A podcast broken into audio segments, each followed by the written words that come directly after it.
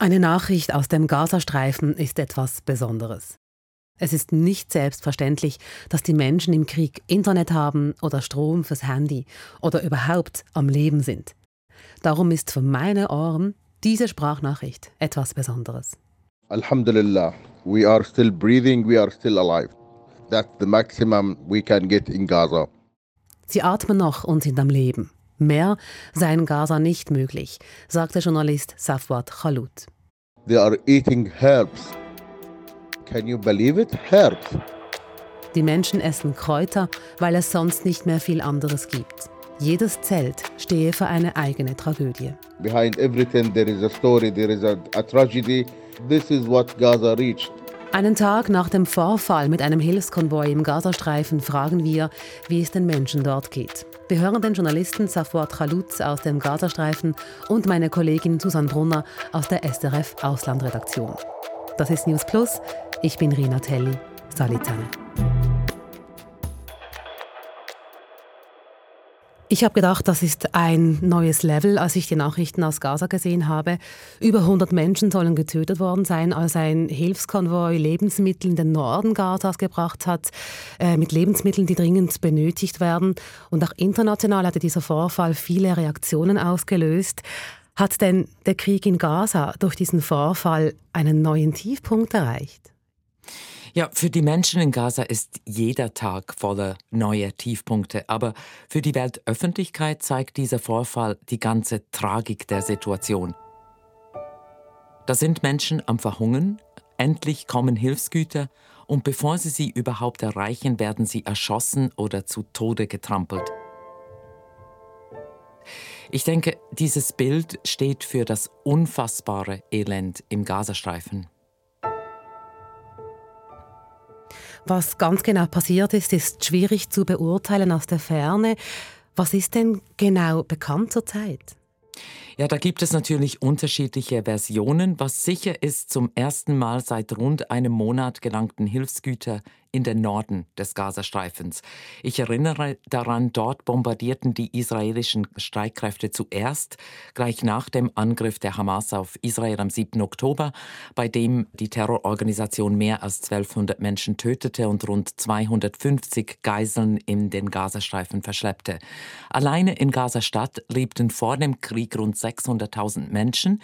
Die meisten mussten in den Süden des Gazastreifens flüchten. Wer blieb, wurde von allem abgeschnitten hatte nichts zu trinken oder zu essen. Hilfswerker reden von 50 bis 80 Prozent der Menschen im Norden des Gazastreifens, die von einer akuten Hungersnot bedroht sind. Das sind jetzt einfach mal die Fakten. Und was genau passiert ist, gestern erreichten rund 30 Lastwagen den äh, Norden des Gazastreifens. Die Menschen warteten darauf und, man kann sich's vorstellen, stürzten sich auf die Lebensmittel. Palästinenser und Palästinenserinnen berichten, die israelischen Soldaten hätten ohne Vorwarnung geschossen. Einige Menschen hätten versucht, sich zu verstecken. Als sie sich wieder zum Hilfskonvoi getraut hätten, hätten die Soldaten wieder geschossen. Wie kommentiert denn die israelische Regierung diesen Vorfall? Einen offiziellen Kommentar der israelischen Regierung gibt es bisher noch nicht, aber israelische Medien berichten mit Berufung auf Armeekreise, die Soldaten hätten Warnschüsse abgegeben, als sich ein Teil der Menge ihnen bedrohlich genähert habe und die Armeekreise in Israel sagen auch, die meisten Menschen seien nicht erschossen, sondern zu Tode getrampelt worden. Und was sagt die Hamas dazu? Die Hamas redet von einem Massaker, respektive von einem Massaker mehr an der palästinensischen Zivilbevölkerung. Ihren Anteil an dieser entsetzlichen Situation im Gazastreifen thematisiert die Hamas ja nie. Es ist ein Thema, das auch ähm, unser Publikum sehr beschäftigt. Eine Frage, die wir dazu erreicht haben, äh, die geht um die Todesursachen, wie diese über 100 Personen ums Leben gekommen sind durch Schusswaffen oder eben, dass, dass sie zu, zu Tode getrampelt worden sind. Weiß man dazu genaueres?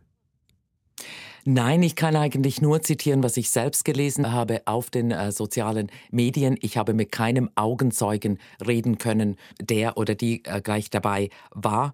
Und die einen berichten von Kopfschüssen sogar, andere von Schüsse in die Beine.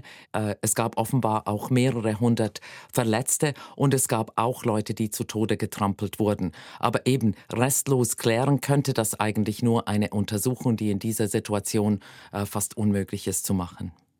Der Vorfall rund um den Hilfskonvoi der hat international starke Reaktionen ausgelöst, in den USA, in Frankreich, auch bei UNO-Generalsekretär Guterres. Wird jetzt der Ton gegenüber Israel schärfer? Man kann schon sagen, kurz auf einen Nenner gebracht, äh, dieser Vorfall im Norden Gazas hat Bestürzung ausgelöst. Es gab Reaktionen, unmenschliche Kriegsführung sei das. Äh, solche Reaktionen kamen aus Ägypten und Jordanien, beides Nachbarländer von Israel mit Friedensabkommen mit Israel. Auch europäische Reaktionen gab es, zum Beispiel aus Frankreich. Israel müsse sich erklären, die USA fordern, der Vorfall müsse untersucht werden.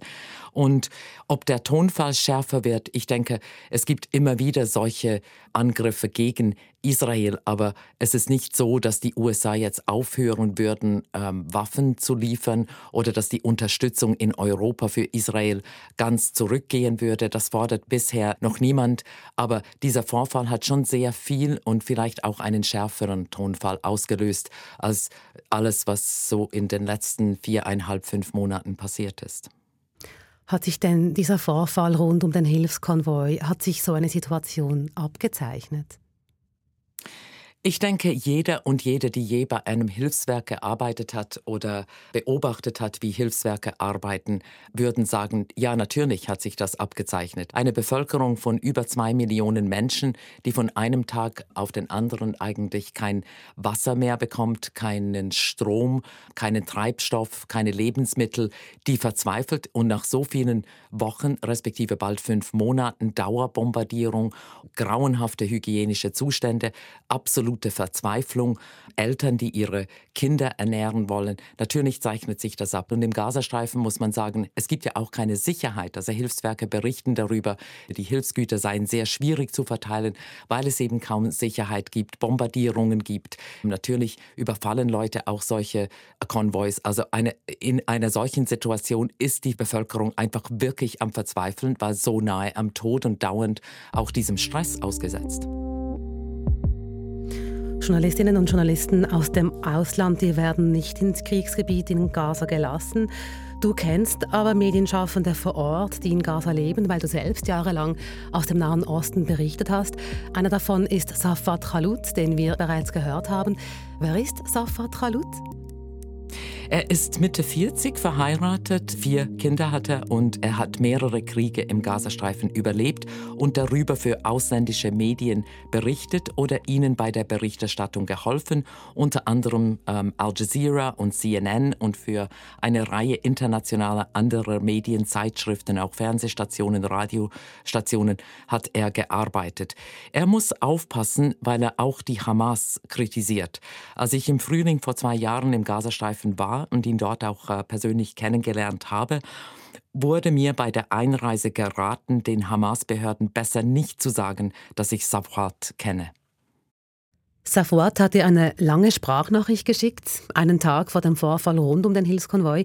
Er hat dir erzählt, dass die Menschen in Gaza Kräuter essen und dass die Leute aus Tierfutter Brot backen, um es dann zu essen. Hör mir da mal rein. They are eating the animal food. They uh, they make bread from the animal's food, and it's this animal food is even running out from the north and from Gaza City. Kräuter und Tierfutter, das reicht nicht, um Menschen zu ernähren. Und Safwat hat auch erzählt, dass Menschen sterben, weil sie nicht genug zu essen haben. So we are 2024 and still people are dying of fame. Die UNO warnt schon länger davor, dass die Menschen im Gazastreifen verhungern könnten. Was weiß man denn dazu konkret? Steht der Gazastreifen vor einer Hungerkatastrophe? Ja, das ist nun wirklich mehrfach erwiesen. Das Welternährungsprogramm hat diese Nacht im Weltsicherheitsrat gesagt, über eine halbe Million Menschen, also rund ein Viertel der Bevölkerung Gazas, sei, ich zitiere, in einem katastrophalen Ausmaß von Entbehrungen und Hunger bedroht. What we get daily is 150 truck aids, uh, so which is a drop in the ocean of what Gaza needs. Safat selbst berichtet von 150 Lastwagen mit Hilfslieferungen, die ungefähr jeden Tag ankommen. Wie realistisch ist diese Zahl? Das stimmt offenbar an einigen Tagen, aber es gibt auch Tage, da kommen so wenig wie neun Lastwagen in den Gazastreifen. Und ich erinnere daran, der Gazastreifen ist seit fast 18 Jahren unter Blockade von Ägypten und Israel. Und an einem normalen Tag brauchte die Bevölkerung etwa 500 Lastwagen pro Tag. Und jetzt dauert dieser Krieg schon fast seit fünf Monaten. Also selbst wenn es Tage gibt, an denen 150 Lastwagen hineinkommen, ist das wirklich ein Tropfen auf den heißen Stein. Auch eine Frage, die aus dem Publikum sehr stark interessiert ist, warum es so schwierig ist, genug Hilfe in den Gazastreifen reinzubringen. Warum ist das so? Erstens mal, es gibt diese Blockade. Israel und Ägypten bestimmen, was in den Gazastreifen darf oder nicht oder wer in den Gazastreifen darf oder nicht. Dann zweitens, nach dem Angriff der Hamas am 7. Oktober ließ Israel Strom, Wasser, Lebensmittelzufuhr in den Gazastreifen ganz abschalten. Drittens, Israel kontrolliert alle Hilfslieferungen, die in den Gazastreifen gelangen, aus Angst, ähm, es könnten dabei Waffen sein für die Hamas. Und das dauert sehr lange, ist kompliziert. Viertens, die Hilfswerke sagen, Hilfskonvois kommen unter Beschuss. Es sei unmöglich, so Hilfsgüter zu verteilen. Und dann werde auch äh, ständig bombardiert.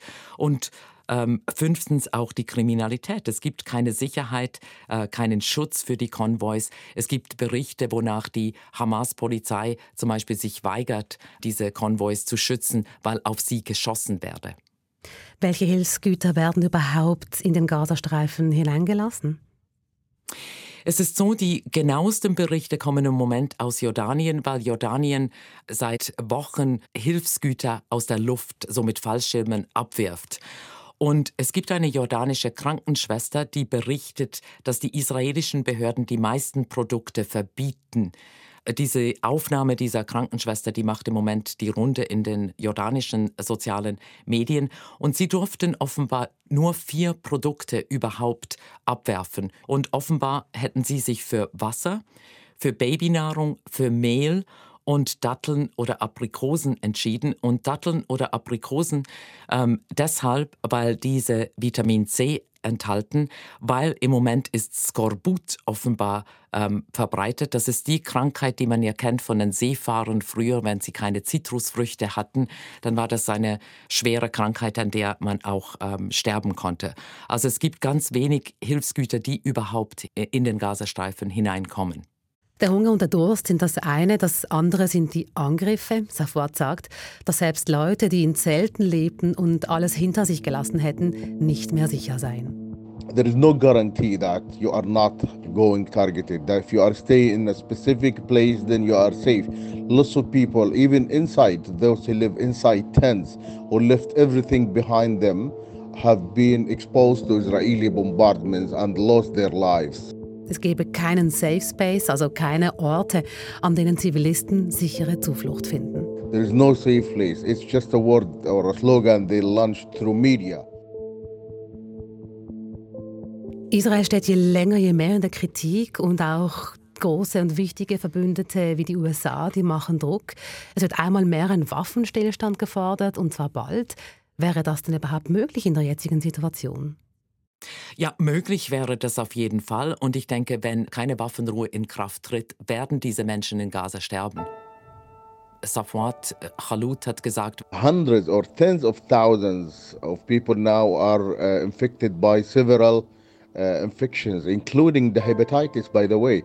So now they, uh, there is a say that who doesn't die from the Israeli rockets will die from the infections and diseases. Wenn sie nicht an Bomben sterben, dann sterben sie an Seuchen und Krankheiten oder schlicht und einfach, weil sie verhungern. Und solche Berichte gibt es ja bereits. Das Problem ist, wer will diesen Waffenstillstand? Im Moment sieht es so aus, wie wenn ähm, weder Israel noch die Hamas diese Waffenruhe wirklich wollen, weil Israel sagt, wir wollen den totalen Sieg über die Hamas und wir ruhen nicht, bis wir die Hamas nicht besiegt haben. Und die Hamas, der kann man eigentlich so nicht trauen, weil ich meine, sie hat diesen Anfang gemacht, also mit dem 7. Oktober. Natürlich werden auch da die Leute äh, mir widersprechen und sagen, ja, über 70 Jahre Besatzung, kein Wunder sei das eine Reaktion. Ich finde, man muss ausgehen von den Ereignissen jetzt und die Hamas, ihr spielt es natürlich in die Hände, weil jetzt die, die ganze Welt redet jetzt über diesen ungelösten Nahostkonflikt, aber das heißt nicht, dass der jetzt einfach gelöst wäre mit einer Waffenruhe. Aber diese wäre dringend nötig, damit überhaupt die Menschen in Gaza eine Überlebenschance haben. Wenn es mit dem Waffenstillstand nicht klappt, dann gibt es, gibt es wenigstens Hoffnung auf mehr humanitäre Hilfe. Das entscheidet schlussendlich Israel wie viel humanitäre Hilfe hineinkommt. Und Israel lässt sich natürlich auch von Befürchtungen lenken, die Hamas könnte dabei länger am Leben bleiben. Es könnten Dinge in den Gazastreifen geschmuggelt werden. Aber schlussendlich natürlich, man könnte mehr humanitäre Hilfe in den Gazastreifen lassen. Und wenn man es nicht tut, dann ist es eigentlich, dann schauen wir zu, wie ein ganzes Volk einfach stirbt. Das war Susanne Brunner. Sie ordnet die Situation in Gaza ein und hat uns einen Einblick gegeben. Zusammen mit Safwat Khalut, der dort irgendwie versucht zu überleben. We are still breathing, we are still alive. That's the maximum we can get in Gaza. Das war's für heute mit News Plus. Ich habe mich übrigens gefreut über die Fragen von euch, die ich ins Gespräch mit Susanne einflechten konnte. Es sind Fragen, die via Instagram und den Kanal SRF News zu uns gekommen sind. Ihr könnt uns auch ganz persönlich ein Feedback oder eine Frage schicken per Mail am newsplus.srf.ch. Ihr könnt uns auch eine Sprachnachricht machen. Die Nummer gibt es im Beschrieb zu dieser Folge. Produziert hat heute Martina Koch. Ich bin Rina Telli. Schönes Wochenende und bis am Montag wieder.